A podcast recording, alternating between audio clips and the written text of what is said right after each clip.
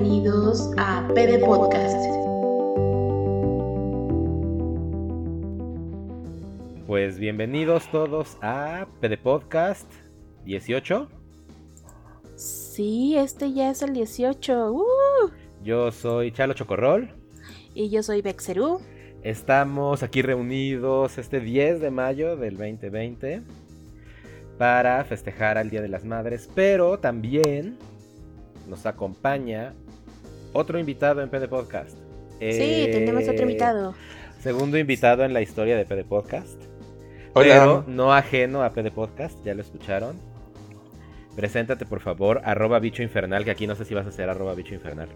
Hola, yo soy Aureliux y estoy aquí visitándolos. Me pueden buscar también, estoy como arroba bicho infernal en algunas redes. Y estoy muy feliz de que me hayan invitado a este podcast del 10 de mayo.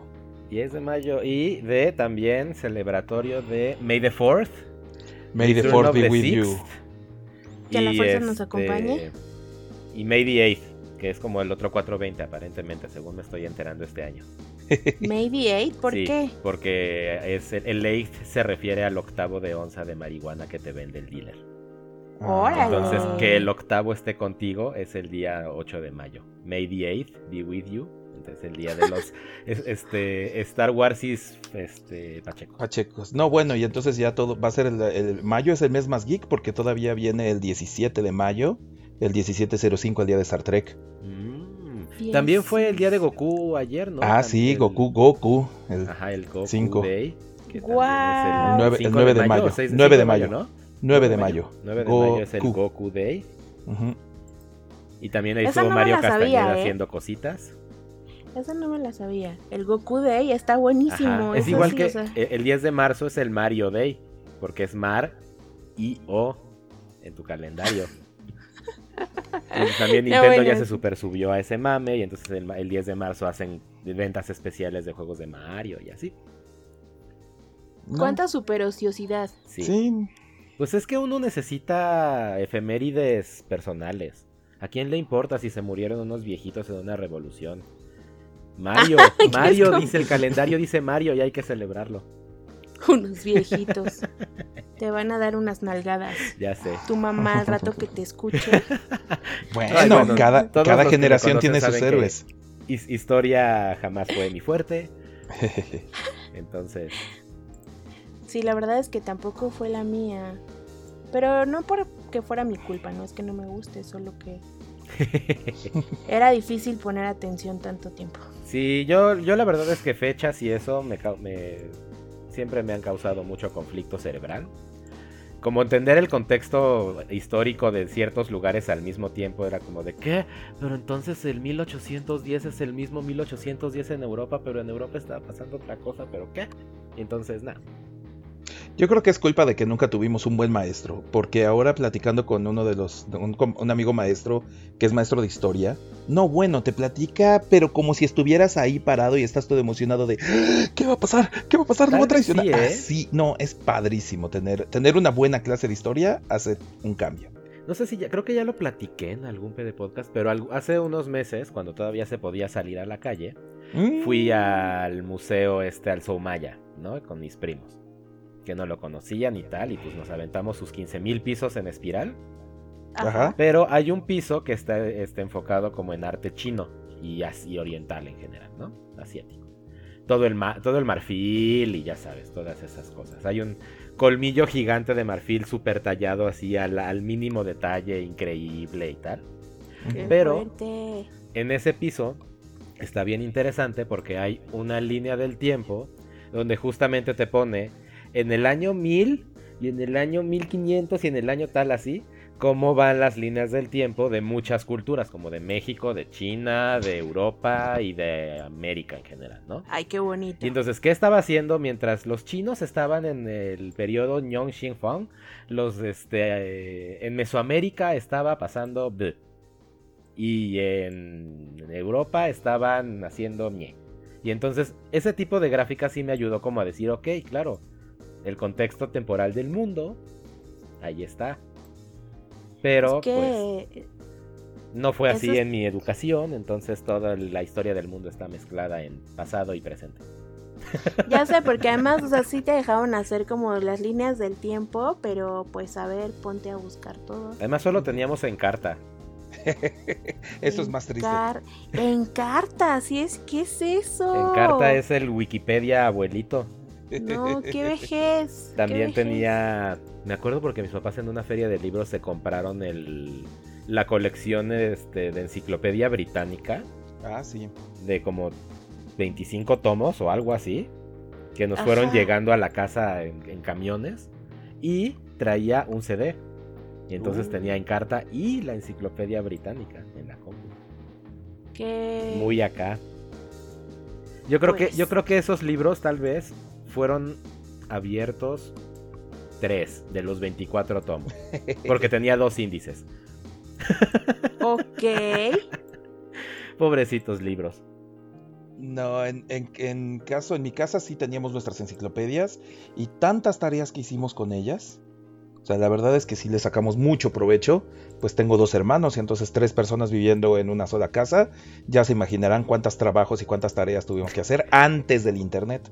Así es, ¿no? Porque tú además sí- a ti no te tocó en carta para hacer tareas. No, a mí no me tocó en carta, yo tenía la tenía otras enciclopedias. ¿Qué? Tres, cuatro enciclopedias ahí todavía en casa de mis papás. Y sí, ahí sacabas la información y la copiabas y todo. No, no, no, eran, era, era- eran unos tiempos difíciles, hijitos. Más civilizados. ¿Sabes qué era lo más complicado de todo eso? Actualizar la información. O sea, cada año tenías que suscribirte a que te llegara un libro nuevo que decía, ok, El, el En libro del A, año. actualizamos anfibios, artrópodos y América. En la B actualizamos. Es como de- Esa es, esa es una de las razones por las cuales, pese a que a muchos maestros todavía les causa chiraspelas, Wikipedia es una excelente herramienta para investigar. O sea, se han hecho varios estudios de qué es más acertado, si la enciclopedia más actualizada del mundo y más, la, la, no, sí, las- la enciclopedia británica y demás. Eh, que siguen unos- existiendo a pesar siguen de existiendo. la corriente. ¿eh? Pero si haces un estudio enciclopedia contra Wikipedia, Wikipedia tiene mucho más veracidad que las enciclopedias de papel. Pues sí, porque Wikipedia te permite meter tu conocimiento en tiempo real y actualizar las cosas de las que tú eres experto. También de las que no, pero normalmente la comunidad se encarga de patearte la- el trasero y sacarte de ahí. Y te lo patean rapidísimo. O sea, Sí. si pones cualquier cosa que no tenga nada que ver, te lo botan en menos de 10 minutos. A menos de que sean perfiles políticos y entonces puedas poner alguna sátira de lo que hizo el idiota ese día y entonces se queda un par de días. A veces, porque, bueno, si son perfiles políticos muy, muy, muy llamativos, Sí. eh, por ejemplo, si quisieras editar la página de Trump o la de... ah, sí, no, no. eh, no hay te de- no hay, están bloqueadas, o sea, tú puedes sugerir el cambio y hasta que se revise dicen sí, sí está bien el, tu cambio. el consejo de sabios tiene que decirte si sí es cierto lo que pusiste o no. Sí. Consejo de oh sabios. maestros, díganme si mi idea es correcta. Es cierto que Trump es un imbécil. No lo podemos poner así en Wikipedia. Son los lineamientos, no puedes hablar mal de la gente, solo hechos. calificativos. Pero bueno, lo que vamos a hacer ahorita es empezar con, bueno, obviamente la felicitación a todas nuestras madres ¡Eh! Eh, este, y de todos los que nos escuchan. A todas las abuelas y demás, y a todas las nuevas madres, porque yo tengo un anuncio que ya puedo hacer oficial en PD Podcast. ¿Qué cosa? Ya voy a ser tío. ¡Eh! Tío directo, pues, no tío de, de mis este, primos, de hijos de primos, sino que mi hermana ya va a ser mamá. ¡Eh! muy Oh, feliz. A pesar genial, de que- tener un sobrino pandemia. Exactamente, a pesar de que a todos en la familia nos duele que sean pandemiales. Pues sí. Pues ¿Y, sí. y ya pensaron si le van a poner Eric COVID? Eric COVID. No, no, no. David COVID. David David COVID. COVID. Ay, Pero, no. pues entonces, la, la- este Día de las Madres es especial porque es previa de las Madres. Eh, A menos de que- Creas que un feto ya se considera bebé. Bueno, pero le no puedes te dar su, conozco, puede ser. le puedes hacer su spoiler, su, su preview. Pero Un ajá, teaser. es como, es como pre. Es ándale, es como teaser Día de las Madres. Entonces, felicidades a ¿Qué? Lau. Súper genial. Muchas felicidades. Sí. ¡Eh! Y pues ya, iremos viendo cómo me va de tío. Pues yo creo que ese, ese futuro, esa futura persona, no sé, qué raro, es que ya es así como, está muy extraño. ¡Eh! ¡Qué emoción! Entonces, pues eso. Íbamos a cantar, la verdad es que nos decidimos que mejor no. Ah. A ti que me diste tu vida, tu amor y tu espacio. ¿Qué? Esa flor que está naciendo, ese río que se va, todo eso se parece, se parece a Se mi parece. mamá. Les decía que le, le- le escribí a mi mamá, le canté ese, le dije, mamá, esta canción hace como 30 años te la cantábamos. ¿Y qué dijo? Estaba ahogada de la risa, le dio mucha emoción y Ah, le, le salió la lagrimita. Pues sí. Ah, pues yo solo le hablé a la mía y también le dio mucha emoción, pero no, estaba justo pensando que no me sé ninguna canción de ningún festival de infancia, ya sabes. Como que ahora que lo pienso, siempre le regalaba a mi mamá un montón de dibujos. pues está Eh, bien, si esa pues es tu sí. manera de regalar. Ay, pero, pero no les regalaba sus bonitas eh, servilleteros Sí, de pues- macarrones. No, O no, las- yo no hacía nada de eso. Yo sí llegué a regalar algún porta-Kleenex bañado en Ah. pintura pesado de 4 kilos. Sí, sí. No, no, no, Claro, pero lo bonito un era poner portakleenex sí hice. era poner de sopa de pasta y de, de- decorarlo y luego pintarlo con pintura dorada. Sí, sí. Eso era tan horrible. Haz un dibujo de pastas secas y luego lo pintas con spray dorado. Vi, vi un meme buenísimo que decía que cuando, cuando tu mamá te pregunta, ¿te gustó el meme que te envié? ¿Te gustó el meme que te envié? Te dices, "Eh, sí, mamá, estuvo muy chistoso. Es exactamente la- lo mismo, es el pago de tantas veces que le dijiste, mamá, ¿te encantó mi cartita? Sí, mi amor, estaba bien bonita. ¿Te gustó mi separador hecho de abatelenguas? sí, qué padre. Pintado Ah. con Pero- Sharpie. ¡Qué malos! Yo tengo una amiga, Anita, que dice que este todos los este regalos de los niños son culeros porque son pobres. Ah, Que los niños Pues no, son pobres y por es- eso solo puede dar regalos culeros. Bueno, la neta es que yo sí ahorraba. O sea, sí es verdad. Pero no solo eso, no sé si ha considerado que tal vez sus habilidades y su motricidad no está al No, no, era más bien una crítica exactamente justo a este regalo pinche de escuela. Pues sí. De- de de. O sea, no, puedes hacerle con todo tu corazón, pero generalmente los materiales y la metodología en la escuela resultaban en un regalo pinche, a menos de que fueras uno de esos niños prodigios como Juani, que dibujaba ¿por qué, perfecto a los qué? cuatro años. Y entonces Ay, ya no. podía hacer un, este, un hada misteriosa para su mamá en 10 de mayo mientras todos hacíamos macarrones. bola de macarrones que es un corazón.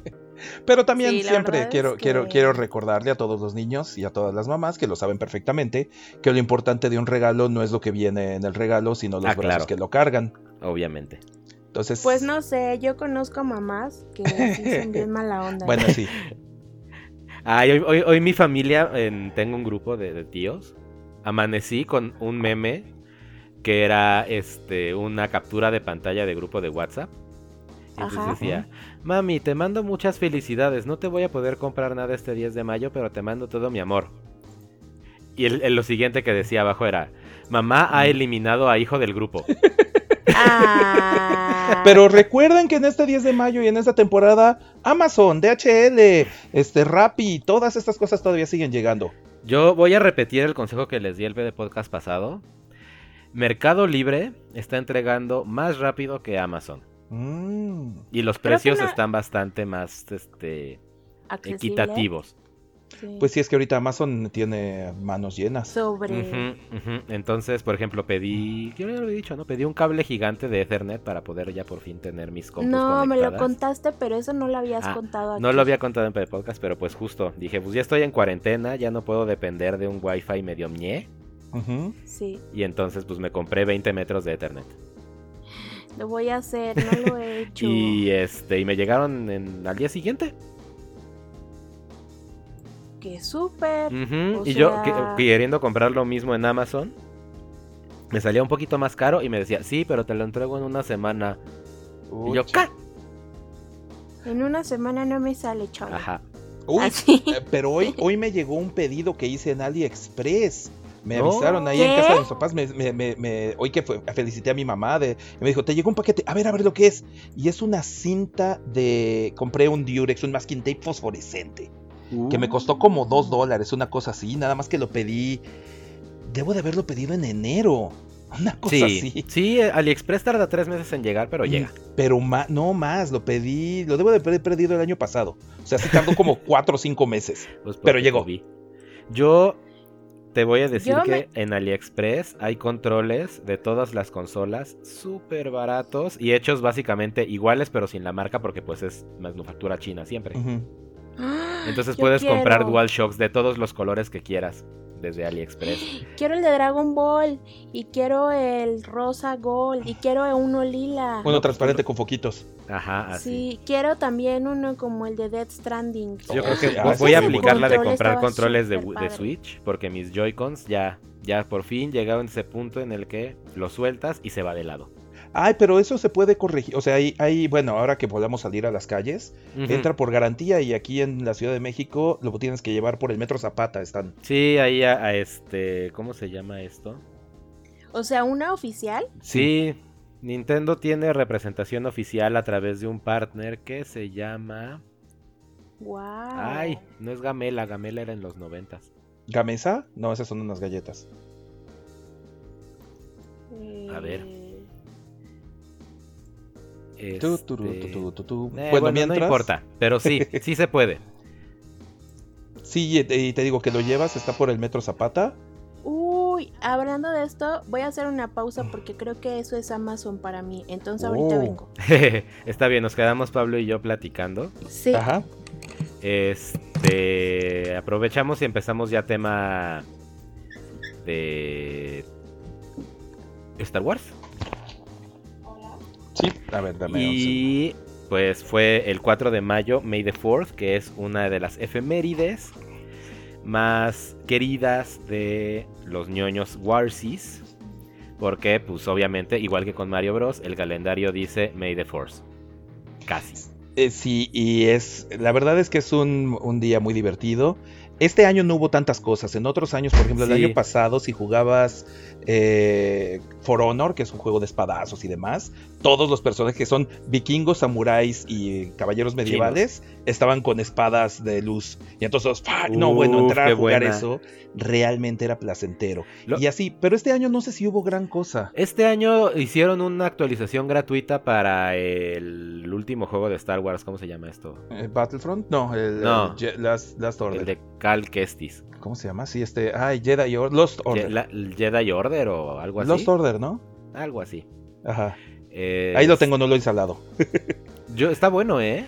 Sí, eh, en, en Origin bueno. estaban teniendo con el paquete Origin Premium, como se llama, estaban dando todos los juegos de Star Wars incluidos. Y estoy yo, decidí, que pues como May the 4th, decidí instalar un juego y jugar un juego que pues que siempre, bueno, que jugué alguna vez.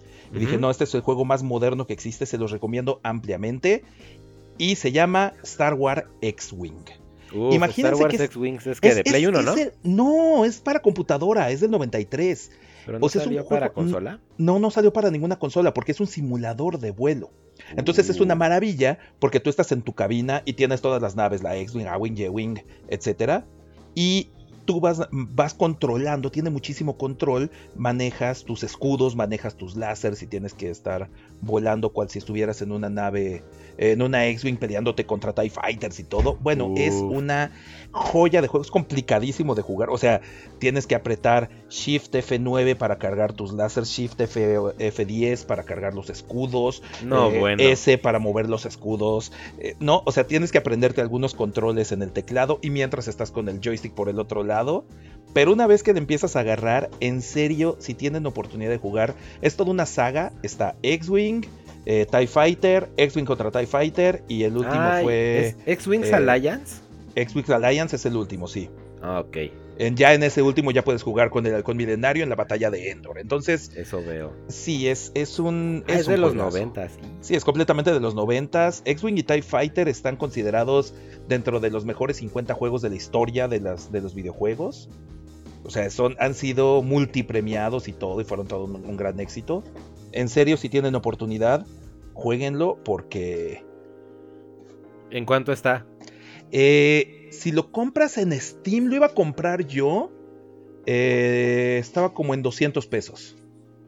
Pero, y ya estaba todo así de, bueno, pues sí, lo voy a comprar. Y entonces que me dicen, ay, no, pero yo lo tengo en Origin, ten mi cuenta. ¡Oh! Y entonces. uh, pues, prestada de cuenta de Origin aplica. Exactamente. si entonces, tienes el pues, Origin Premium Plus, Ajá, entonces pues estoy. aplica. Sí, entonces estoy entre que juego Origin así. Y me hablan y me dicen, dame mi Origin porque quiero jugar los Sims. Bueno, ten, juega los Sims. pues sí, ya nos contará ahora Betsy que está este, obsesionada en un mundo virtual. Ah, sí, porque te digo que yo soy feliz de la vida jugando X-Wing hasta que me quitan la cuenta y me dicen, dame eso que quiero jugar con mis Barbies. pues sí, así es, esto es mi balón y yo lo quiero ahora. Ajá. Pero para seguir ya y acabar ya con el tema de Star Wars, Ah, eh, vamos a platicar de Mandalorian porque tiene un par de chismes jugosos. El primero, que ya es más viejito y tal vez ya se lo saben, es que Rosario Dawson está confirmada para que sea Ashoka, Ahsoka. Ahsoka, Ahsoka. este, en Mandalorian. Entonces, eso está increíble porque pues Ahsoka es una de las personajes este, caballeras Jedi como más queridas dentro del universo expandido de Star Wars y dentro de pues, toda la serie. Si, si quieren ver, pueden ver la primera serie de Clone Wars, la que, la que dirigió Tartakovsky, el, el, el de, el de las chicas superpoderosas y todo Y Laboratorio de Dexter y Samurai Jack. Ajá, entonces dirigió unas de, de, Cartoon Network que están bastante buenas y luego sacaron Que ya no son nueva, canon. Que ya no son canon, pero la verdad es que están bastante buenas. Pero son y, increíbles. Ajá, y para los, aquellos de ustedes que no saben, Ahsoka es la eh, Padawan de Anakin. Uh -huh. Entonces Anakin Skywalker, el que después es Darth Vader. Uy, qué mon. Este. Spoiler alert. Spoiler alert. Es su padre. Eh, bueno, él tiene su discípula, eh, Ahsoka, y pues salen varias. Eh, y en la, en la, última serie de los Clone Wars, pues también tiene una, algunas escenas muy importantes. Y al sí, final. pues Clone Wars se está acabando así, ya. Es que, sí, ya está acabando. Y la verdad y es que no he pues, visto la nueva ya temporada. Volví, eh, ya volví. Eh, bienvenida. Eh. Nosotros ya casi acabamos con el tema de Star Wars. Te lo perdiste. Oh, ¿Qué, ¿Tienes algo que decir sobre May the Fourth? Sí, que vimos el episodio 6. Okay. Sí, 6. El episodio 6. Y creo que no me acordaba de nada de esa película. De nada. O sea, bueno, o sea como de algunas no escenas, obviamente. Obviamente del bosque y así, ¿no? Pero no me acordaba cómo se moría Boba Fett y es estúpido. Es la muerte más estúpida ever. Pues mira, resulta o sea, que. realmente sí me pareció ofensivo. Sí, pues sí. como, ¿qué? O sea, ese es. ¿Y qué? Pues es que lo que pasa es que Boba Fett fue un, un personaje, bueno, es un personaje que generó hype y generó como esta eh, popularidad más por sus juguetes y por las figuras que por su participación en las películas, porque pues en las películas sale media hora, tal vez. En- Te digo que se muere de la forma O sea, más Boba. Fett nunca fue un 80s. personaje principal ni un personaje como importantísimo en el lore de Star Wars, pero la gente lo hizo súper importante porque les encantó el diseño y la historia. Y porque era otro malo. Y en los cómics salió mucho. En los cómics de los ochentas. En los cómics que salían después del Imperio Contraataca. Sí, Sí, después ya, tenía. pues es que como, como obviamente le hicieron, o sea, vieron el hype que generó ese personaje, fue así de, pues hay que sacarle cosas, pero más baratas. Ok, dibujitos. Pero al parecer no se murió, si te queda de consuelo. Al parecer no, No se murió porque se dice ahora que el actor que en las películas hizo al hijo de Boba Fett, a Jango Fett, Te ahora muera, regresa amor. a Mandalorian. No sabemos si como Boba Fett o como otro Mandalorian. Pero pues es importante porque Boba Fett es el Mandalorian. Y si tienen oportunidad de ver una de las primeras películas de este actor, Once Were Warriors, es una película de Nueva Zelanda, fuertisísima, pero maravillosa de película. Es como también de los noventas. Ok. Somos guerreros. Uf. Yo cuando, Yo más creo bien que al es revés. más vieja. Sí, Yo será. creo que sí es más vieja, ¿eh? Yo creo que sí es como 80 y algo. o sea, ¿No es la película de los Los 90. Guerreros, de Warriors? No, no, no. Somos guerreros de unos que traen unos tatuajes en la cara. Pero no son los Warriors. No, no, no. no es son que hay otra Warriors. película que también ha, ha tenido medio resurgimiento por alguna razón últimamente, que es The Warriors, que también es Pues es que son 90. como así, son Warriors, come to como- play. Pues es es, que es el apocalipsis y llegamos- así. No, llegamos a ese punto donde ya la siguiente generación es adolescente y entonces le toca revivir. Las clásicos, clásicos. ochenteros, Ajá, exacto, porque pues es culto. me O parece. sea, sí. Y pues bueno, ese es el segundo chisme, que tal vez regrese Boba Fett. o Warrior del parecido. 94. Ok. Tengo audífonos nuevos, lo siento, es que tengo que presumir. Gracias, mamá. Feliz Día de las Mamás también. Así no me, no me cuadra que así funcione el flujo de regalos el 10 de mayo, ¿eh? Pues Sí, sí es, el sentido es inverso, pero está bien. Mira, a mí Ya. mi mamá me regaló mi pedido de, de, de, este de AliExpress, bueno, por lo menos la noticia de que me lo dejaron. A ti, Chalo, ¿qué te, qué te dio tu mamá? Además de la vida, Este, claro. Los buenos días. Ah, bueno, qué bueno, qué detallazo. No puedo decirle nada al respecto. ¿Qué? Tu mamá es genial, chavo. Obvio, obvio, no me puedo quejar para nada de mi mamá. O sea, No me debe tu- nada.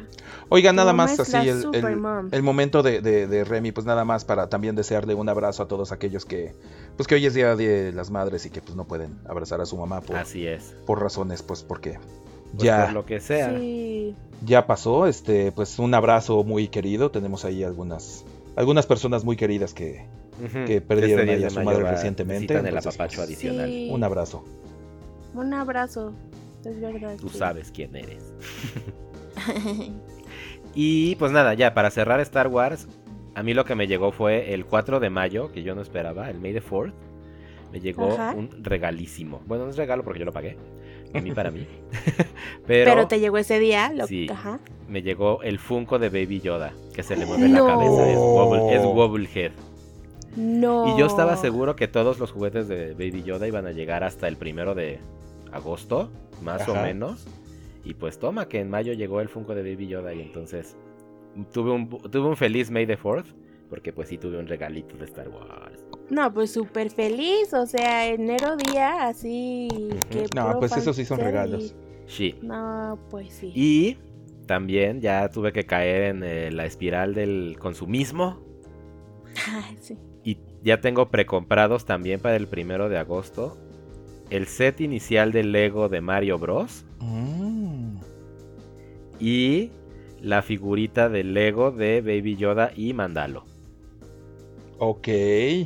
Yo estaba pensando si iba a comprar una estación espacial de Lego o algo así, pero suena eso también interesante. Híjole, tengo unos primos. Bueno, hablando de Lego, que bueno, mis primos tienen un millón de Legos, pero me acordé que esta semana tuve un éxito escolar. Eh, unas de mis alumnas les estoy dando un taller de animación stop motion. Y tuve una alumna que hizo un mini corto súper bonito con, Con. Playmobiles. ¡Ay, qué padre! Súper bonito, es una historia increíble. Pre- pregúntale si lo podemos compartir. Sí, le voy a preguntar. Estuvo increíble, la verdad.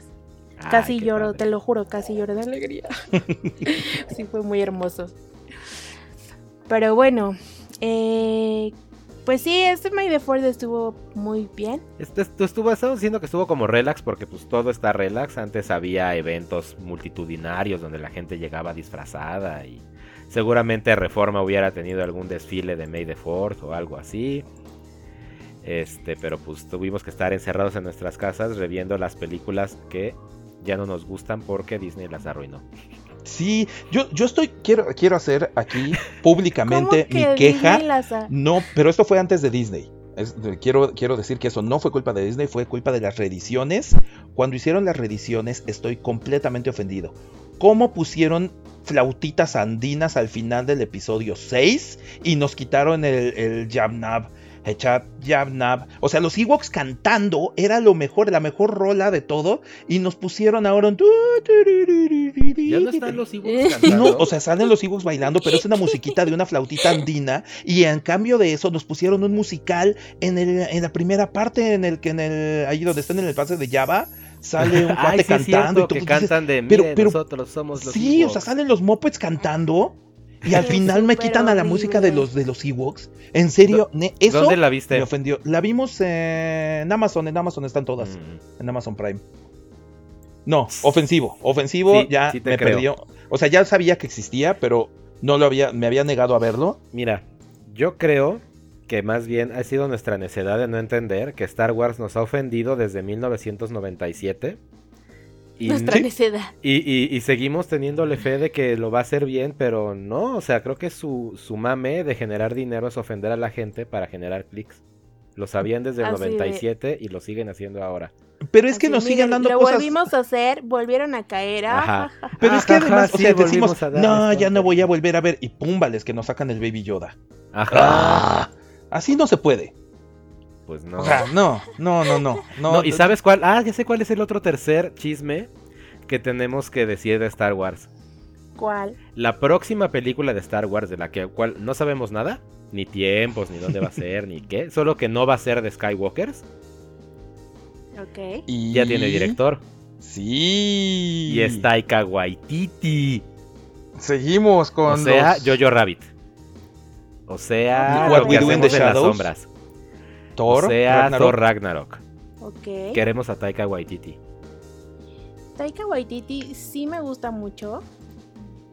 Eh, bueno, es que no sé, y a mí Jojo Rabbit tengo ahí sentimientos encontrados. Bueno, Taika Waititi también dirigió varios capítulos de Mandalorian y hizo la voz de uno de sus personajes.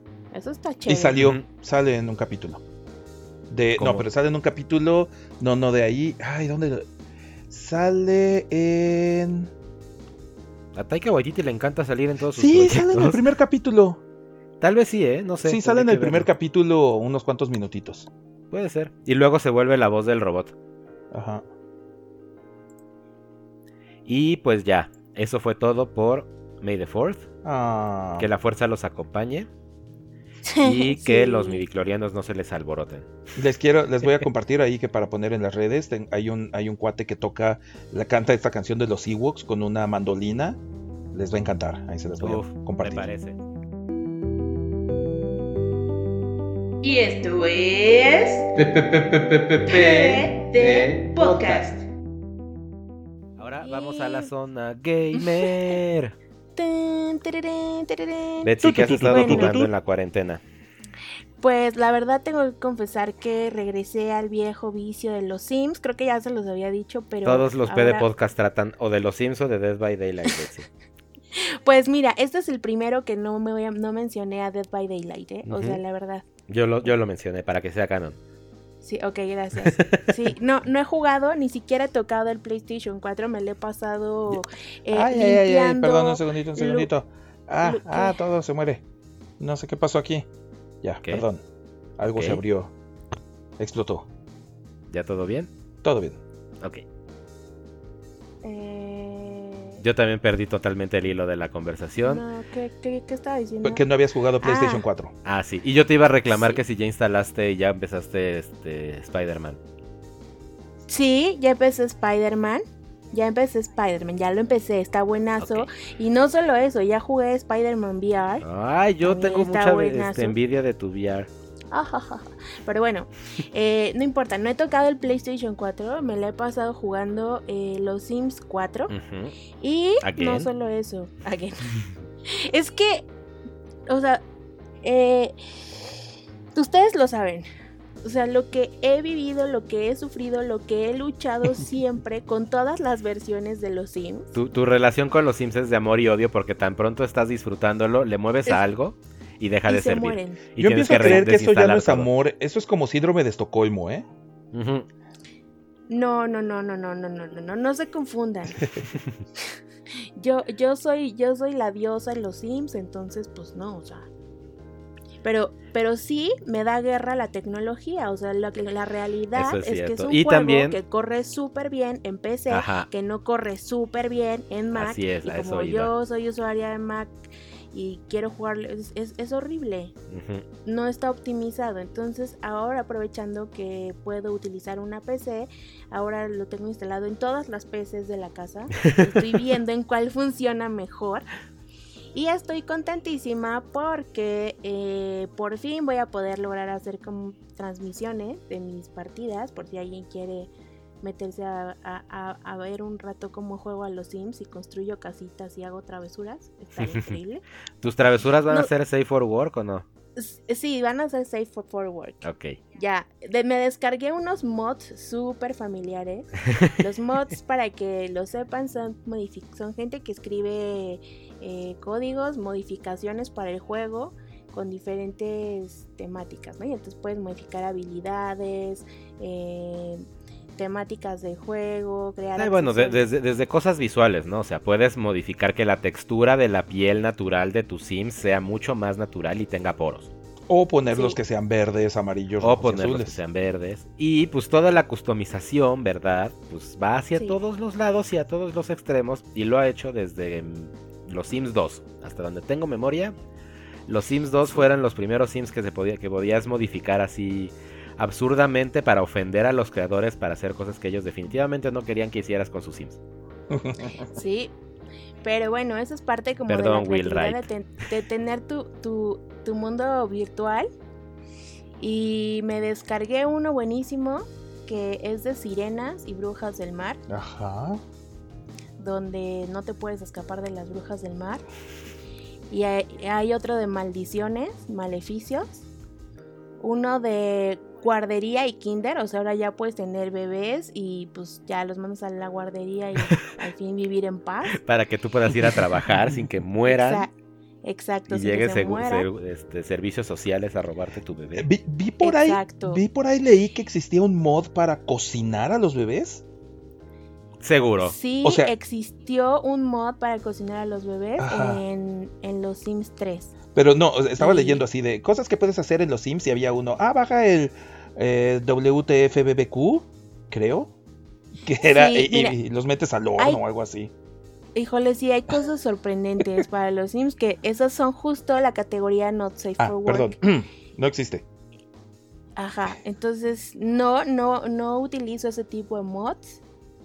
Eh, bueno, tal vez solo uno de, tal vez tabaquismo a lo mejor, un poco de fiesta.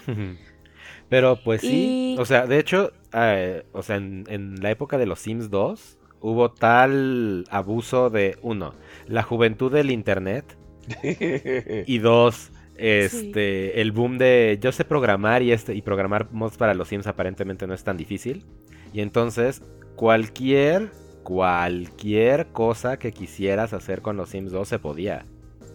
Era una cosa, o sea, ahí sí era la Sim web donde entrabas hasta lo más deep y, podías ver todas las perversidades humanas siendo reflejadas en el mundo virtual de los Sims. ok. Eh, pues sigue existiendo. Como, por ejemplo, cocinar y comer bebés. Ok. No, pues. Entonces, bueno, los Sims es un gran juego, pero padres de familia, si no están supervisando un poquito el juego, el, el contenido de los. Sims de sus hijos, este, sepan que hay unas cosas muy hardcore que pueden pasar en los Sims. Sí, la verdad es que sí. Adolescentes bueno, que nos están escuchando, de ninguna Ajá. manera en este podcast se recomienda que utilicen esas cosas que son para personas que no son de su edad, que no los cachen. Pero no les pongan este podcast a sus papás. Ajá, exacto. Alt Mensaje directo a Betsy para que les diga de dónde sacan el cel. Winky wink, Twitch, Vexte- Vexerú, ahí estoy. así. Wink wink. Bueno, pues yo, este, para seguir avanzando, porque yo sé que si te dejo hablar de los Sims nos podemos aventar dos horas. Ay, qué mala onda. Pues, es que ya, la ya verdad vamos es que en qué, cosas 45 increíbles. minutos de podcast. Es que 40. hay de todo, hay de todo. Este, y todavía nos quedan temas acá jugosones que yo sé que quieres platicar. Vale, dale. Yo he estado jugando Streets of Rage 4, que es pues, justo la cuarta parte de una saga muy conocida de como estos beat 'em ups este, horizontales, les llaman, Ajá. que es Streets of Rage, que es básicamente este juego como de maquinitas, donde vas caminando de ladito y partiéndole madres a los enemigos que salen del lado este, derecho de la pantalla, ¿no? Ajá. Son muy buenos, son muy interesantes, son, son- siempre han sido muy, muy divertidos. Las tortugas ninja son, es de los mejores beat'em ups que existen en la vida. Ajá. Y Double Dragon y esas cosas. Pero este está bien padre porque mantiene como toda la esencia del juego viejito. Así como de Fatal Fury. Ándale, tipo. Pero mantiene los sprites, pero los sprites son dibujados a mano. Entonces Mm. tiene unas animaciones muy finas que se sienten vintage, pero son modernas porque son digitales. Y la Ajá. música es puro EDM electrónico, así con bajos, así. Entonces vas partiendo madres al ritmo del EDM, con varios personajes muy acá. Entonces está bastante divertido, está bien difícil. Entre un amigo y yo apenas lo pudimos acabar en normal, y ya le estamos dando la segunda vuelta en hard, pero sí es como de, ¡Oh, muere! ¡Oh, muere! Entonces, pues sí, es, es un juego que puedes jugar en línea Mm. Con, tus ami- con tu amigo, porque es de dos en línea nada más, de cuatro en coach, pero de dos en línea. Y pues es mi recomendación de la semana para videojugar. Está barato, no debe de estar más caro de 300 pesos. Y está incluido en Game Pass de Xbox, entonces también para PC. Mm, yo les, les recomendaría. Suena muy bien. Sí, eso suena bastante bien. Creo que eh, creo que tú me habías recomendado otro, uno de Killers. ¿Yo? No, este. Había vi- hay varios. Ah, ah, sí, sí, sí, sí, sí, sí. Hay uno. Ayer lo vi, apenas lo acabo de, de descargar. Eh, den- denme un segundito, sigan hablando de otra cosa. Ahorita les digo cómo se llama. Que está ahorita Bueno. gratis hoy en Epic. Ok. Déjame bueno, entro a Epic. perfecto. Voy a regresar a los Sims. Oh, no, espérate, no, no, no, lo encuentro, lo encuentro. que- Arrow, ¿eh? quiero decirles que también conseguí unos mods granos de, de café. O sea, puedes cultivar tus propios granos de café y té. Imagínate, chalo. Yo tengo, yo- tengo algo que tenemos que discutir en este PD podcast. ¿Qué cosa? Porque me ofendí muchísimo y tuve que ceder para no ah, increpar más a, mi, a mis interlocutores. Pero ¿Qué? osaron ¿Quién? asegurar y asumir que el café es un té. Pero, pero una infusión no es un té. Ay, no, o sea, Porque es una infusión, exactamente. Eso es lo que. Sí. Pero están. O sea, el, el contexto. El, el agree to disagree fue. Ok. Culturalmente, la mayoría de la gente no sabe distinguir entre una infusión y un té. Y entonces el té es igual a una infusión Un en tecito. el pópulo. En el imaginario colectivo. Y por eso entonces, tal vez, podría aceptar que el café sea un té. Eh, no. No, no se puede. Aurelius, y demuestra lo que has aprendido en mis cursos. De acuerdo a nuestra maestra Tiso Melier, eh, así está la cosa. Eh, para que una, y, y siempre se los digo así a, a- a los chavitos, a mis alumnos y demás, que dicen, no, que té. Digo, mire, bien sencillo. Si tú le dices a tu mamá, mamá, quiero unas sucaritas, y te preparan, y en tu casa solo hay corn pops y le echas leche y todo, pues sí, o sea, le puedes decir de cariño sucaritas, pero ¿qué no tiene? Sucaritas. Si vas al Starbucks y dices, ah, sí, mira, vamos a tomarnos un café a Starbucks. Sí, yo quiero un moca con no sé qué y canderel y leche y no sé qué. ¿Y qué no le echaste? Café. Entonces puedes decir que te fuiste a tomar un café, aunque no hayas tomado café.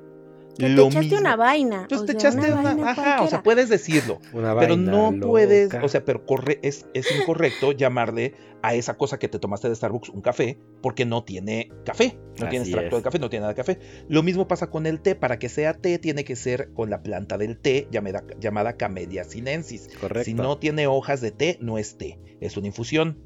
Sí. Ahora bien, nosotros podemos decir, ah, pues me voy a tomar una deliciosísima infusión de pollo. También le llamas caldito de pollo. Pero bueno, el café técnicamente es una infusión, es una infusión de semillas tostadas de café molidas.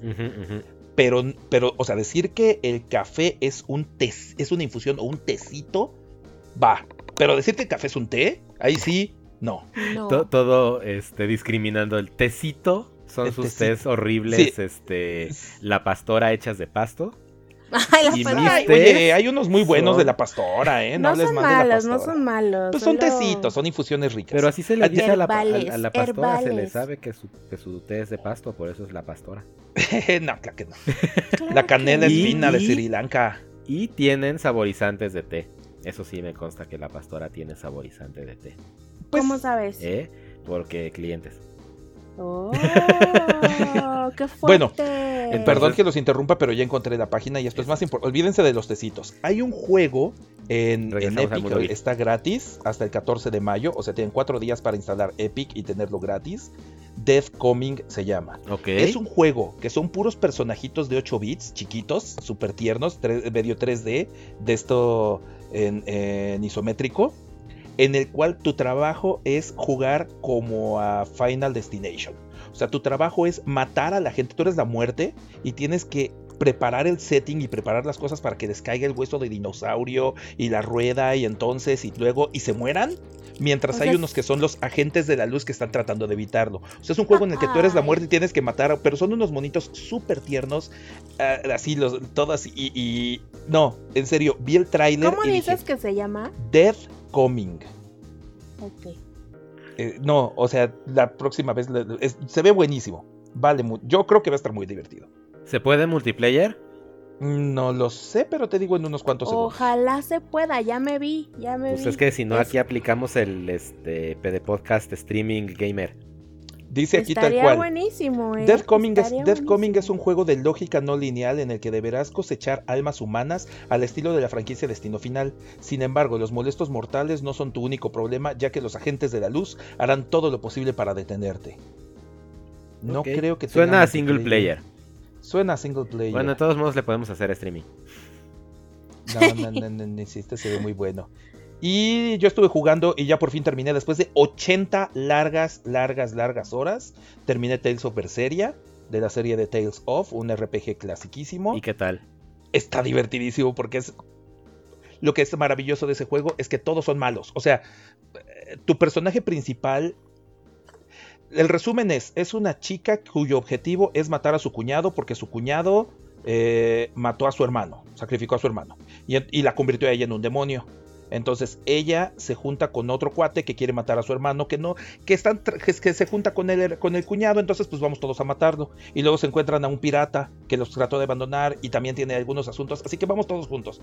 No son, pues, no son como súper buenos ni súper, se terminan haciendo muy buenos amigos por las circunstancias, pero todos los personajes son así de, ah sí, bueno pues si algún día, nada más quiero decirte que si algún día tengo que matarte, eh, pues te mataré, pero quiero decirte que todo este tiempo que vivimos juntos ha sido, ha significado mucho para mí. Ah sí, no te preocupes, el sentimiento es mutuo.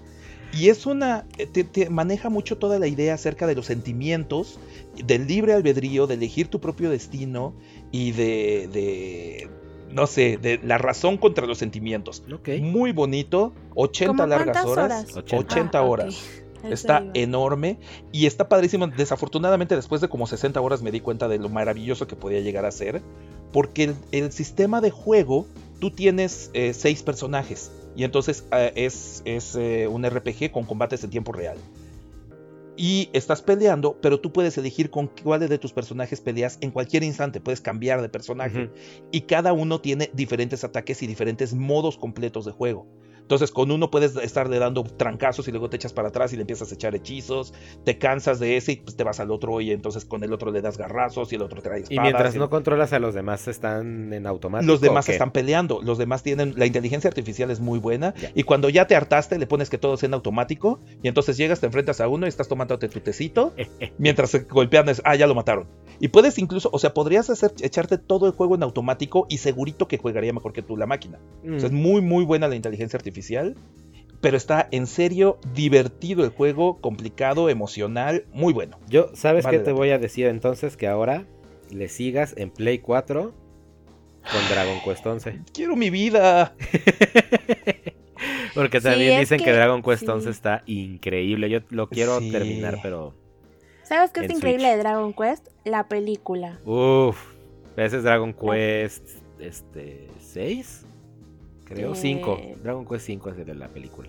No sé, pues está padrísima, me encantó. Sí. Yo la verdad es que no soy fan de los RPGs justamente por eso, porque atentan contra mi paciencia. Y lo he intentado un millón de veces y no, o sea, ya, ya, me- ya me doy, ya. O sea, no son para mí, no puedo. Está bien. Me encantan los diseños de personajes, me encantan. Creo que el único RPG que, que logré terminar se llamaba Rhapsody, fue para Play 1. Hace... uh, y todo era porque era como una historia súper romántica, de otra manera no creo que lo hubiera logrado. Está bien, está bien. Hay juegos para todos. Sí. Y bueno, en otras, bueno, ya para terminar con esto también, esta, esta semana terminamos de leer Ready Player One. ¡Eh! Uf. Por fin. Sí, por fin, años, años. Este, y está buenísimo. Está la verdad buena. es que El libro es mucho sí, mejor que la película. Pero, mejor. pero muchísimo. Y la película es buena. Y la película es buena. la- la- ya creo que ya lo platicamos alguna vez, pero si no, la bronca de la película de Ready Player One es que era un sueño guajiro haber querido que todas las franquicias y licencias que tienen en el libro cayeran perfectamente bien en la película. Entonces, pues, la película tuvo que hacer lo que pudo con las franquicias que pudo conseguir usando el nombre de Spielberg. Yo creo que estuvo bien porque, eh, o sea, el problema que tiene el libro es que su época es mucho más 70s y principios de los 80s. Entonces en el libro hay muchas, o sea, yo que, que, que, ya me siento aquí medio viejito, el abuelito de todos, hay muchas referencias que conocí por mi hermano mayor. Ya y sí para el público actual sí tenían que meter algunas cosas nuevas, pero está buena. Pero la batalla final en el libro es una cosa increíble. Tan épica. Sí, o sea, uno visualiza, hay un par de cosas, no, no se los quemamos porque en serio léanlo, pero hay el, el, el personaje maligno con su, digamos, armadura en la batalla final. Para no hacer el spoiler del libro. Sí, sí, sí, es así de, no, no, no, no, no, no, no, pagaría por ver esto. Pues sí, pues pagaste para verla. Y la, batalla final en la, película está divertida, pero en el libro... Está bien, pero le faltan los, los, grandes protagonistas de la batalla del libro. Los muy grandes protagonistas. ¿Cuánta acción? Muy bien, cambio de sección. La verdad es que, según yo, sí creo que se quedó corto. O sea, nada que ver con el... No, pues no. The book was better, dice en la canción de Axis of Awesome. Pero no me molesta la película tampoco. O sea, creo que eso. Yo. Yo sí soy como de ese club de que la neta no me molesta que las películas son. Pues es que cine es diferente. No, a mí no me molesta la película, pero he tratado de volverla a ver y siempre me quedo dormido. yo, yo creo que. Eh, bueno, yo cuando era más, más, más pequeño me quejaba amargamente cuando veía una película y decía, Ash, no, es que así no es el libro. Pero después de ver algunas adaptaciones eh, por ejemplo, Rurouni Kenshin, la versión live action, o algunas otras, le quito. Porque dices, ¿para qué voy a ver un live action de algo que ya vi? O sea, ¿para qué voy a ver algo que es exactamente lo mismo? Y ya no me gusta. Ya no me gusta que las películas sean 100% fieles al libro. Sobre todo porque dices, ya lo viví, ya lo conozco, ya lo sé. Ahora mejor preséntame una diferente versión. Que sea la misma idea, que no la destrocen demasiado, pero que sea una cosa en la cual tú digas, ah, pues este es otro lenguaje, es una película y lo van a resolver de otra manera y se pueden ir por algunos otros caminos. Creo que verlo desde esa óptica funcionan mucho mejor las películas así. Pues sí, en vez de estar de purista de la Creo, que justo es por eso que no, o sea, como que no me he animado tampoco a ver, por ejemplo, de las películas de Disney animadas, o sea, El Rey León. Pues es que ah, las nuevas, las live action. Ajá, ajá, las live action. Yo, yo te voy a decir una cosa. Ponlas mm. nada más para que veas cómo tus gatos reaccionan a esa película. Ok. Mi gato ceviche, porque todavía no tenía chato en ese momento, estuvo orejita, pan frente, atención full, toda la película viendo a sus gatotes. orejita abajo, agachado triste cuando se murió Mufasa. ¿Se muere Mufasa? Perdón, spoiler ¿En serio? No. Entonces, pues, o sea, yo por más que no disfruté tanto tampoco el live action del de, Rey León, me dio mucha alegría vivir vicariamente la excitación de mi gato a la película. Entonces, fue como... Si tienen gatos o cachorros humanos, vean la película de live action. Exacto, porque la, película de live action les va a gustar a los, a los seres criaturas que no tienen referencia de la animada. Claro. Y pues está eh, mi gran queja es que cantan Can You Feel the Love Tonight cuando es de día. Ah, claro. Es que grabarlo, es que grabarlo de noche estaba difícil. Seguro. Y entonces está muy chistoso porque es Can You Feel the Love Tonight y el sol. Really? Sí. Así no va. No. Así además, así no va. Entonces, qué conservadores. Sí. ¿eh? Aladdin no me gustó. No. Ay, esa sí la vi. Se me hizo demasiado falso progresista. Aladdin, bueno, yo soy súper fan de Aladdin, o sea, la verdad es que es de mis películas de Disney favoritas, la animada, y pues no podía dejar de ver eh, la versión live action. No me súper molestó, sí hubo cosas como que me gustaron, pero vaya, no me gustó como, no sé, no, no me terminó de convencer y no me gustó, no me gustó las, las canciones de Jasmine. Eh, es, a lo que iba. o sea, todos los cambios. La película es exactamente igual que el libro. Digo que la, pe- Sí. que la animada. Sí. Excepto porque tiene a una Yasmín como ya súper evidente feminista, eh, revolucionaria, neomujer, Ujú. que Ajá. no funciona porque Yasmín ya era una mujer feminista, revolucionaria y libre. Y, Y no hace, un tigre. y no hace falta que le pusieran unas canciones donde tuviera que decirte a ti, espectador, mira qué libre, mira cuánta libertad femenina Sí. tengo, porque pues ya sabías. Entonces eso me super molestó como que Yasmín fuera abanderada de algo innecesario, porque pues justo ya era un personaje de Disney progresista. Y que estúpido Jafar no se transforma en la estúpida serpiente La gigante serpiente. Sí, sí, no, no se vale. y ya. Will Smith lo hizo, ok. Sí, Will Smith lo hizo ok. Pues ya, tantanos, no hay nada más que decir de ese tema de Aladdin. Ahora, ni, ni lo quiero recordar. el especial de televisión en live action de La Sirenita, donde las canciones son en live action y el resto de la película es animada. Uff. Híjole, yo sí vi ese pedacito, me lo enseñaste. Ujú. Ok, sí estaba muy... O sea, sí me emocioné mucho. Ujú. Y, y no soy fan de los musicales, ya lo habíamos hablado. Pero La Sirenita es La Sirenita. Betsy. Sí, la verdad es que sí. Tiene un lugar especial en el, mi cocoro. Jejeje. Hablando ya de La Sirenita y para cerrar tema Disney y tele, Ajá. este, empecé, bueno, más bien no empecé, he estado viendo desde siempre la nueva versión de Pato Aventuras, Ajá. ¿no? que es 2018 creo. 18 creo, sí. Está buena. Está increíble. Ha recibido mucho hate porque salió justo como con, en esa época donde todo el mundo estaba harto de que las animaciones modernas son súper simples y ya no tienen nada que ver con mis animaciones noventeras tipo Tiny Toons que eran súper complejas, ¿no?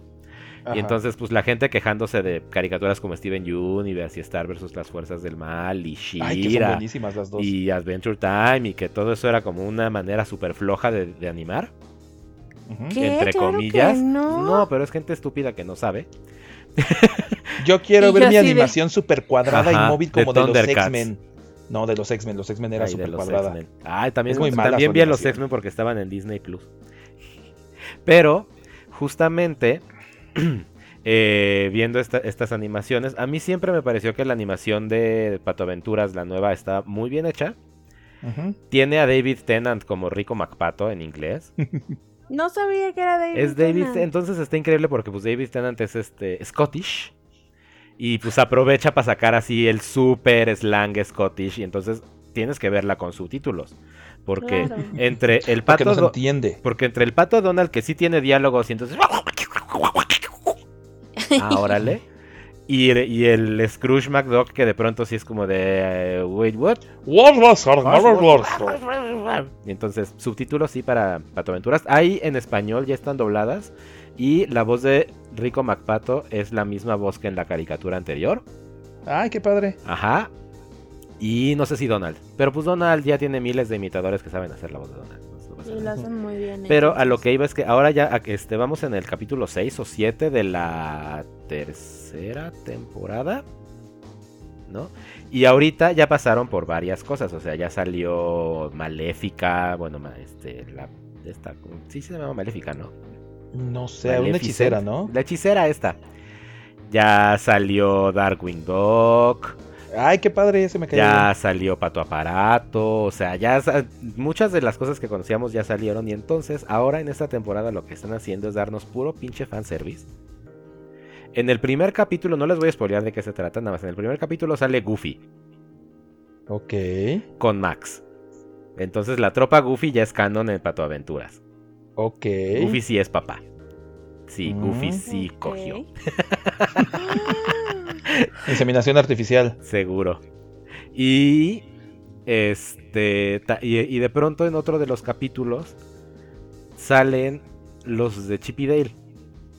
Mm, O sea, hay un capítulo donde por trama te explican cómo hicieron a Gadget y cómo hicieron a este ratón súper inteligente.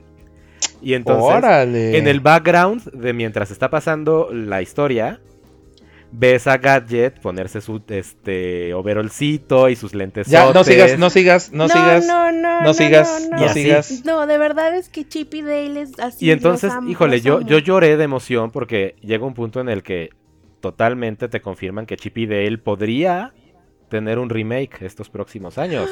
Bajo este es probable. Disney Bears de Pato Aventuras. Y también Goofy. Entonces podríamos tener un remake de Tropa Goofy. Y podríamos tener un remake de Rescatadores. Y podríamos tener un remake de Darkwing Dog. No, no, no, yo estoy muy, muy feliz mm. con cómo Disney está manejando estas este, propiedades intelectuales. Bueno, en, en, PlayStation 4, en la Play Store, encontré eh, justo el juego de Chip y Dale. era como una colección de esos clásicos. Que era buenísimo. Era excelente. Así, buenísimo. Dificilísimo. Difícil. Difícil. Y el, y el este, Chip y Dale 2 de Nintendo es una pieza rarísima de colección. Si alguien tiene eso en físico, este, escriba un mensaje directo. Los compramos barato. Así ya en corto. Allá en corto vemos cómo sale. Muy bien. Qué genial. Cerramos entonces así la sección gamer.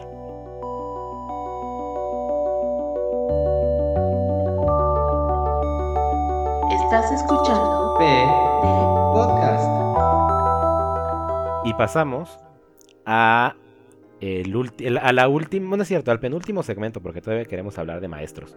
Uh, Pero no sé si de tiempo. Tal vez. ¿Cuánto vamos? Una hora. Una hora. Pues mira, 20 minutos para echarnos. Sí, sí podemos. Es que esto se tiene que decir. Ajá.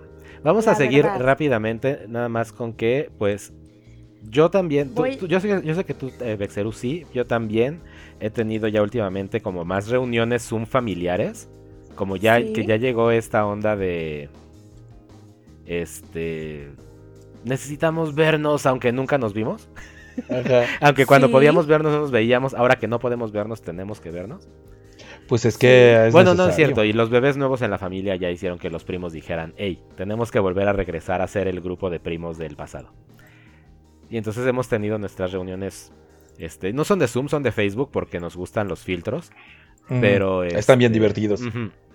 Pero sí hemos tenido ya estas, estas reuniones donde los primos nos estamos reconociendo, ya con hijos y treintones.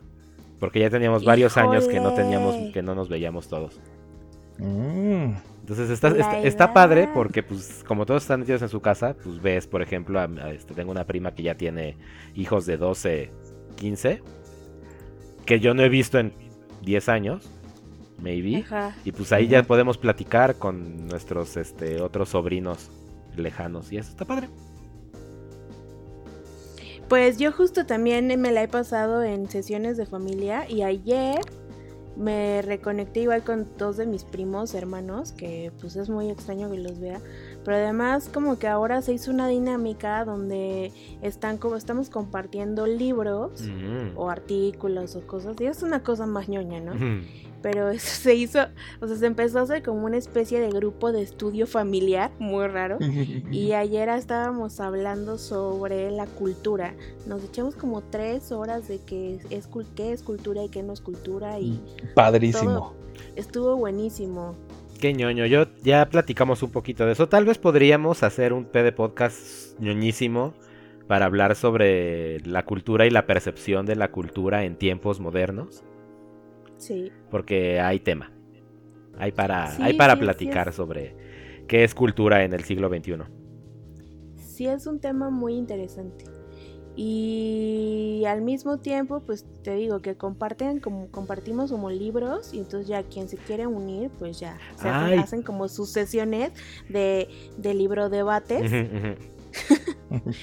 y está muy padre porque creo que digo, estoy descubriendo cosas de mi, pues, de mi familia que la verdad no sabía. Eso está padre. O sea, por ejemplo, no sabía que este tío le encantara leer tanto. O sea, no sabía nada de eso, Aunque nunca, nunca habíamos profundizado en, un, así una conversación. Entonces, eso está pues muy chido. Yo también creo que esta cuarentena, encierro voluntario, no tan voluntario, eh, sí está sacando justo este tipo como de cosas de, bueno, pues ya todo el mundo está usando videoconferencias, pues vamos a hacer nosotros videoconferencia que nunca nos hemos hablado, pero pues vamos a hablarnos porque somos familia. Sí. Y de pronto puedes encontrar, pues eso, o sea, redescubrir a tus familiares y esto está padre. Yo creo que por otro lado también hemos tenido varias conferencias con amigos o con amistades y demás. Y, es una diferencia monumental, porque sí les puedes hablar por teléfono, pero el estarlos viendo y cuando no has visto a nadie en tantas semanas, los reconoces y, se nota, o sea, yo lo he visto eh, con algunos amigos que empezamos a ver, les llamábamos y demás, y lo veía y decía, claramente tú no habías hablado con nadie en tres semanas. o sea, ustedes dos estaban, una pareja, estaban entre ellos y entonces ya bla, bla, bla y, se desahogan y ya termina la plática y se ven así pero radiantes al final después de, esto, porque pues es, es, impresionante qué tan importante es el contacto físico con la gente, el contacto visual. O sea, la verdad es que yo estoy muy sorprendido de...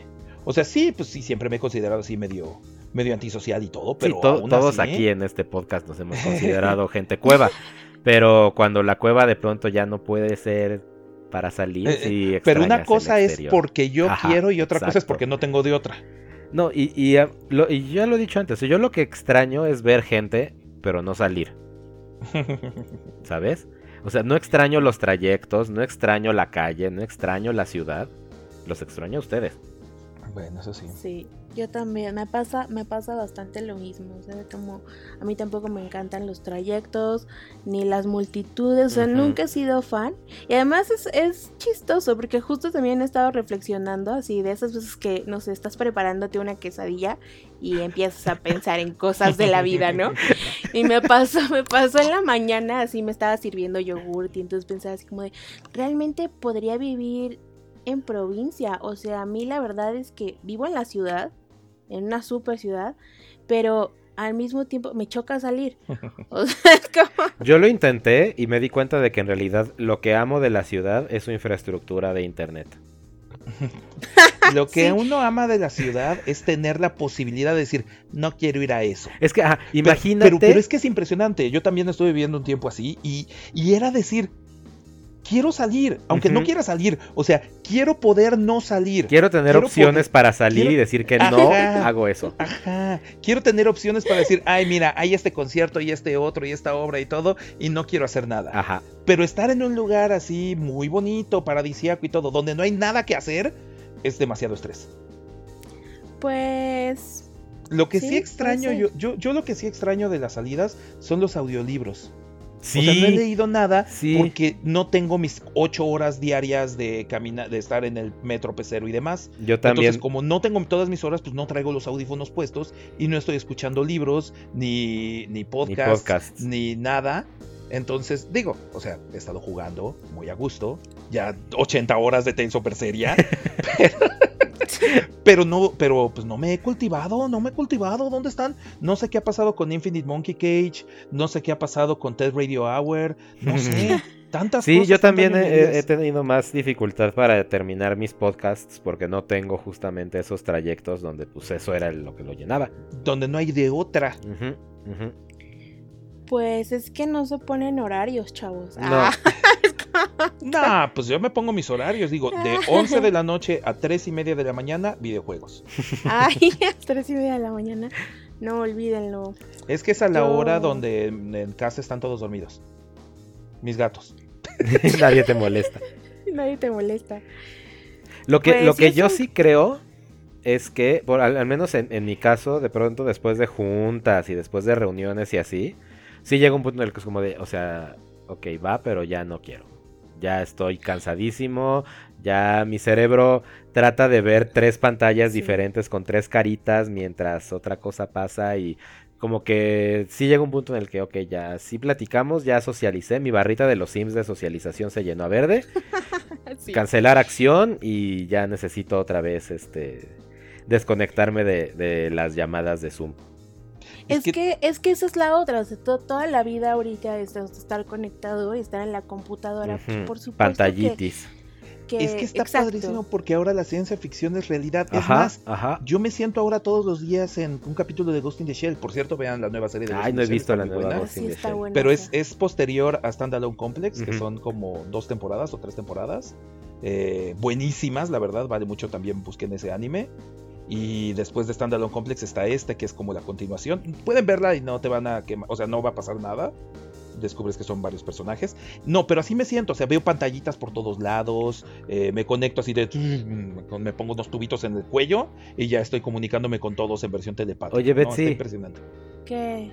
En tu VR de, de, PlayStation no hay una herramienta de mensajería tipo Skype o algo así que puedas tomar desde el VR. Habría que probar. Mm, no. Para que ya seas full este Ready Player One. full Oasis Mode. para que ya el próximo PD podcast lo hagas desde, desde el VR desde el cibermundo. desde mi oficina virtual. Desde mi oficina virtual, órale, estaría loquísimo. Es que eh, ya te digo, ¿te acuerdas que lo platicamos en el PD podcast anterior? ¿No? o sea, justamente este tipo de encierros nos están enseñando que probablemente el futuro del entretenimiento sea ponte un casquito VR, unos buenos audífonos y ahí está tu, este, tu evento deportivo o tu evento de, concierto o tu juego tu todo. O tu sala para. Es que eso estaría padrísimo porque sí podrías meterte en la acción. Exacto.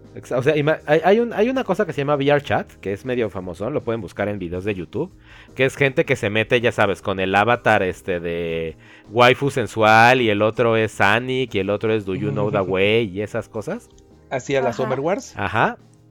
Y entonces cada quien pues tiene su avatar y se supone que la idea es justo que te que conectes con gente en un espacio virtual, pero de una manera en la que tienes una representación física, ¿no? Que es tu avatar. O sea, desde Second Life. Este, es un Second Life en virtual, básicamente. Pero entonces, pues imagínate eso, o sea, que nosotros ahorita nos pongamos nuestro casquito VR y entonces yo volteé hacia mi izquierda y ve a Bexeru y volteé a mi derecha y ve a Aurelius. Y entonces. Ay, pues yo creo que sí debe de haber algo así. Y mira, si no en el peor de los casos, lo hacemos con los lentes de cartón de, Google. el Google Cardboard. Que por cierto, yo compré mi Google Cardboard en, Mercado Libre. Y me costó 50 pesos. Y ya con, con, este, lentes, y todo, ¿no? Sí, sí, para aquellos de ustedes que no sepan, armas con cartón pones unos lentes y metes tu celular y tienes tu, tu lentes de realidad virtual. Padrísimos. Pues es que justo no, o sea, digo, sí, sí para la parte del entretenimiento, pero por ejemplo, nosotros que hemos aplicado esas, eh, las hemos utilizado también como para parte o proyectos educativos, está buenísimo. Pues es que justamente ya eh, borras esa diferencia entre la clase virtual de 40.000 pantallitas y pues ya la vuelves un aula virtual. Sí. Sí, porque, bueno, a mí, bueno, yo doy clases en línea, entonces eh, me cuesta muchísimo trabajo de pronto, sí, supervisar más de cinco alumnos, ¿sabes? Eh, conectados, es un rollo, o sea, termino agotadísima, o sea, termino más cansada que si diera una, una clase frontal. Yo veo eso también con mis otros compañeros maestros y por eso... Súper cansada.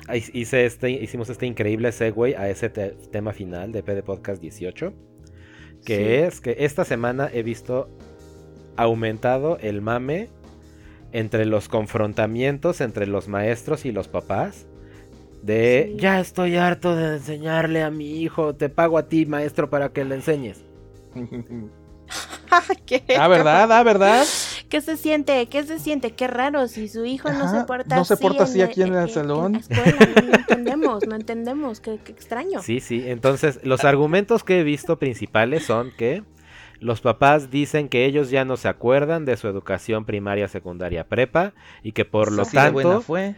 ajá, y por lo tanto, cuando los maestros dejan muchísimas tareas para llenar sus tiempos de clase, los papás se ven en esta terrible situación en la que, como ya no se acuerdan del tema, pues no lo pueden enseñar o no pueden apoyar a sus hijos a las tareas.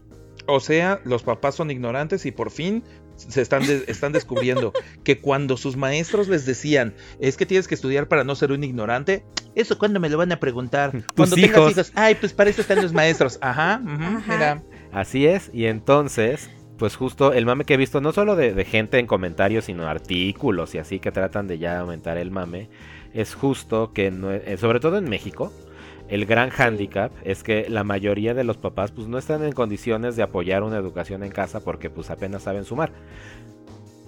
Es verdad. Ahora, eh, yo, yo quiero hacer aquí una cosa muy importante. He escuchado varios articulistas serios eh, comentando, por ejemplo, diciendo, es que por un lado sí tienen razón de que hay una enorme diferencia entre las personas que tienen ocho celulares en casa y los niños que no tienen, tienen uno sin internet y tienen que compartir en todo. Bueno, ok, sí. Pero por otro lado han estado discutiendo mucho, diciendo es que la educación en línea y la educación a distancia no sirve para nada y los maestros no saben hacer nada y nada más dejan tareas a lo loco y, y, están perdiendo el tiempo y ya mejor que nos lleve pifas.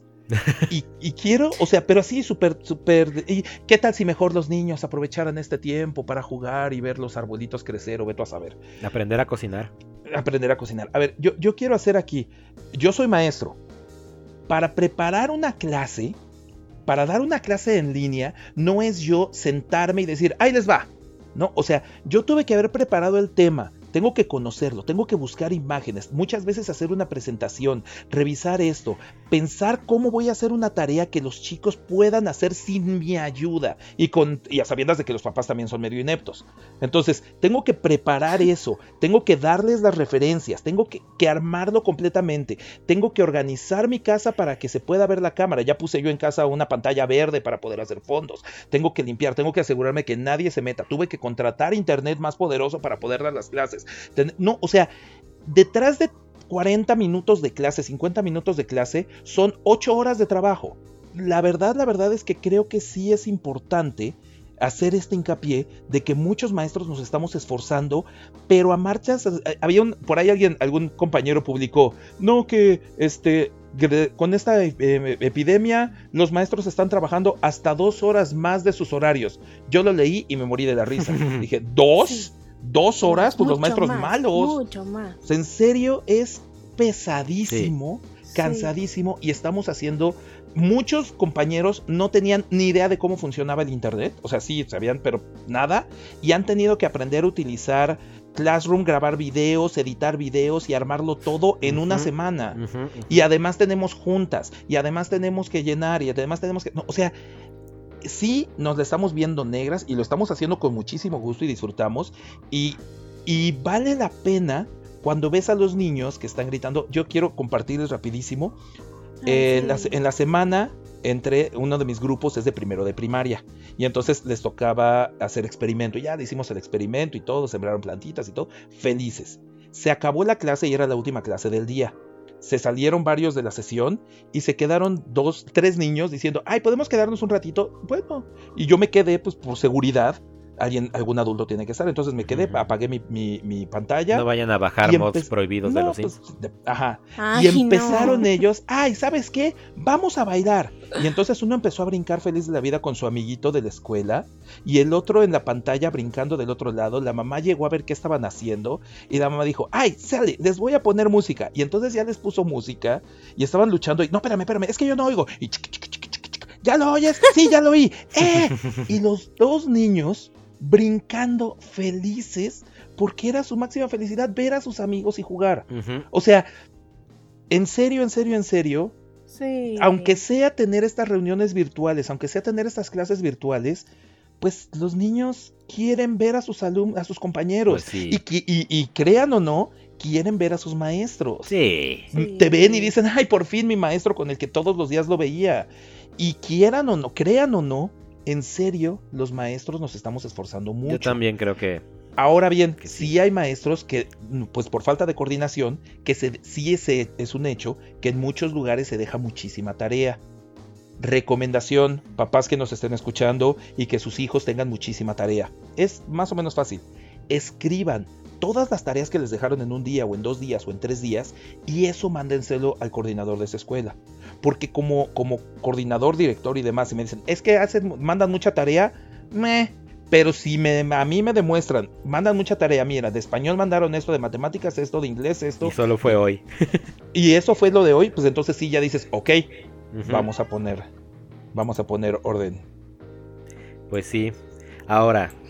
Eh... Sí, esa es la verdad.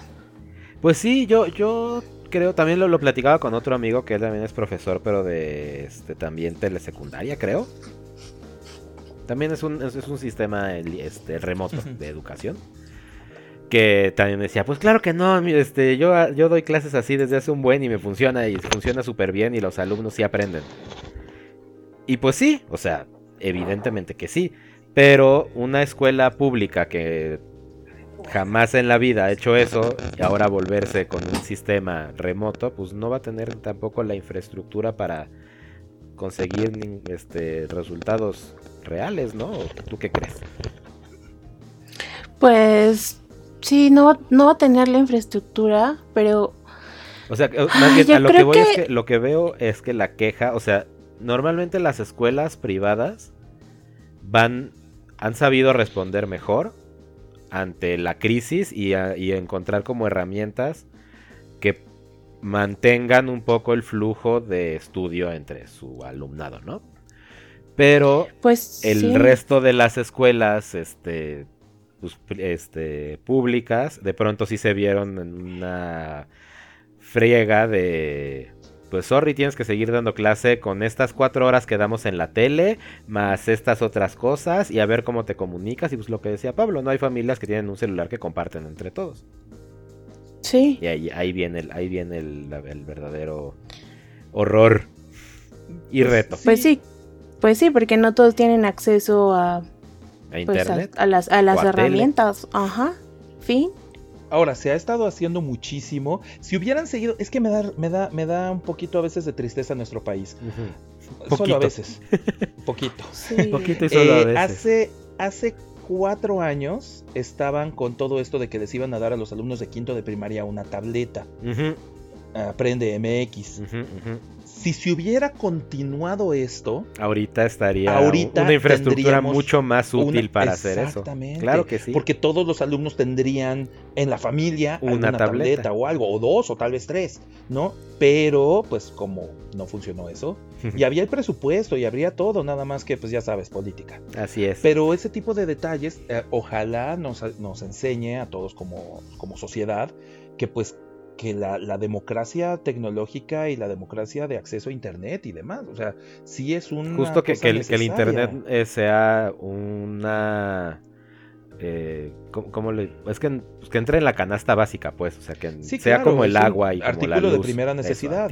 o sea, sí, entiendo que mucha gente puede utilizar su celular para meter mods en este en los Sims. Ay, ya, cómo me siguen molestando, qué mala onda.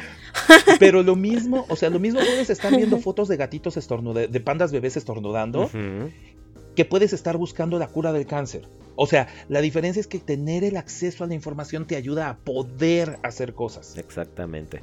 O como escuchar PD Podcast. También, porque nosotros educamos todo el tiempo. Correcto. Muy bien. Pues, pues así cerramos este gran tema. ¿eh? Este, mándenos sus comentarios. Ustedes son papás y tienen broncas con sus escuelas, pues platíquenos. Y acá lo, discutimos. Si ustedes creen que su escuela sí lo ha estado haciendo bien, también díganos. No tienen que decirnos qué escuela ni darnos datos personales, ya sabemos. Pero pues coméntenos sus experiencias como papás o como conocidos o como tíos que tienen al hijo, al, al sobrino al lado y ven cómo está sufriendo. O sea, a ver, ¿cómo, cómo les está yendo a ustedes escuchas con los niños a su alrededor en esta cuarentena. Y faltaba mencionar una cosita de cierto post Revisen ahí hasta arriba, hasta arriba, un poquito más arriba. Ay, por supuesto que sí, teníamos que haberlo hecho al principio y no lo hicimos. Pero lo hacemos al final para cerrar. Pero vamos a cerrar con la, el super agradecimiento a Ale. Sí. Que en agradecimiento por haberse ganado el premio de haber terminado el este, Incovid. Challenge. El Incovid Challenge. Pues le mandamos ahí un librito muy bonito de colorear. Esperamos que lo este, disfrute muchísimo. Con muchas frases para que no te importe un carajo nada. Entonces, está, le, pareció una cosa muy bonita y nos hizo nuestro segundo fanart. Sí. Que es una interpretación de nuestro primer fanart. Entonces, pues igual, un abrazo también a Ale, nuestra escucha y este Inktoberiana, Inkcovid, este Toberiana Plus. Super Plus, qué, qué bárbara. Rifadísima con todo. Y pues, ojalá que vuelvas a ganar otro premio de una dinámica que no te avisamos que hicimos. no, ya, ya no puede ganar en, el, en esta temporada. No, ya no, porque... Pues, Lo siento, Ale. Así es. Pero vamos a inventarnos alguna otra dinámica para regalar otro libro de colorear. Sí, O algo estoy así. completamente de acuerdo. Ah, y yo nada más para cerrar, les voy a decir que tengo una noticia que no les había dicho a ninguno de ustedes dos. Que Pero para el próximo viernes tenemos que planear un gaming night este, por Zoom. Con sus familias. ¿Con familias? Bueno, con tu familia, Aurelius. ¿Qué vamos a jugar? Pues mira, me propusieron que jugáramos playeras. Ajá. Entonces yo ¿Y lo que voy yo? a hacer es streamear playeras desde la PC Ajá. para que ustedes se conecten por YouTube en ajá, privado y ajá. vean el monitor de playeras. Y jugamos cada quien playeras conectándonos de nuestro celular con la cámara. Y así, es una gran idea, es una gran También- idea. ¿Sabes, ¿Sabes qué podemos jugar? mímica. Pod- Fake, fake Artist Goes to Hollywood. Ah, no sé. Sí. Pero justo tenía que ponerme a platicar contigo, pero ya lo haremos después. Para que planeemos entre tú y yo, porque tú eres de. Este, ¿Cómo adaptamos, por ejemplo, un werewolf a Zoom? Ajá. Ok. Pues eso sí es todo un reto y es ¿No? más, este, está súper emocionante. Entonces, este viernes necesito que aparten Sí. su como cuatro horas de su tarde. Pero, pero, a ver, espérame, ¿el viernes? Déjame ver, eh, mm, eh, algo tenía que Ay, hacer. no sé, Yo es que sé. tal vez te tiene que salir algún Ah, bueno, lo no cancelo, sé. no importa, Ajá. lo cancelo. Lo que sea Para, es más para que hagamos este gaming party familiar y, va- y vayamos este pues dando ideas también acá en PD Podcast de cómo pueden jugar con sus familias Excelente. estas tardes. Entonces sí. Que ya que queremos hacer este gaming nights todos los viernes así. Ay, estaré muy bien. Me recomendaron mucho que podemos jugar así para jugar en línea. Eh, Catán, está la versión de Catán en línea Ah, también y que está la funciona versión súper padre. en línea. La idea sería que no gastemos tanto y que podamos como adaptar justamente estos party games que podemos hacer como de papelitos, pero pues hacerlos en virtual.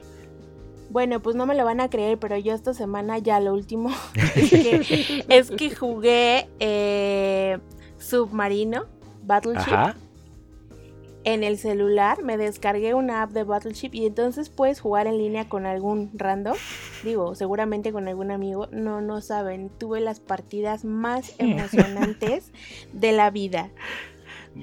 Entonces, como que está, es, es muy extraño que ahora que he estado buscando justo también alternativas para jugar en línea con, pues, con mi familia o, o así, eh, he encontrado que los juegos clásicos son súper friendly para, Claro. para jugar Para ser digitales. Sí, Ajá. para volverlos en remoto. Pues eso vamos a hacer, de eso vamos a platicarles el próximo PD Podcast, cómo nos está yendo con nuestros gaming parties.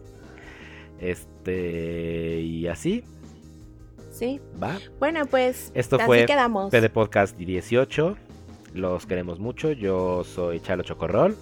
Y yo soy Bexaru. Nos soy aquí Aurelius. Aurelius. Los vemos hasta la próxima y adiós. Manténganse cultos.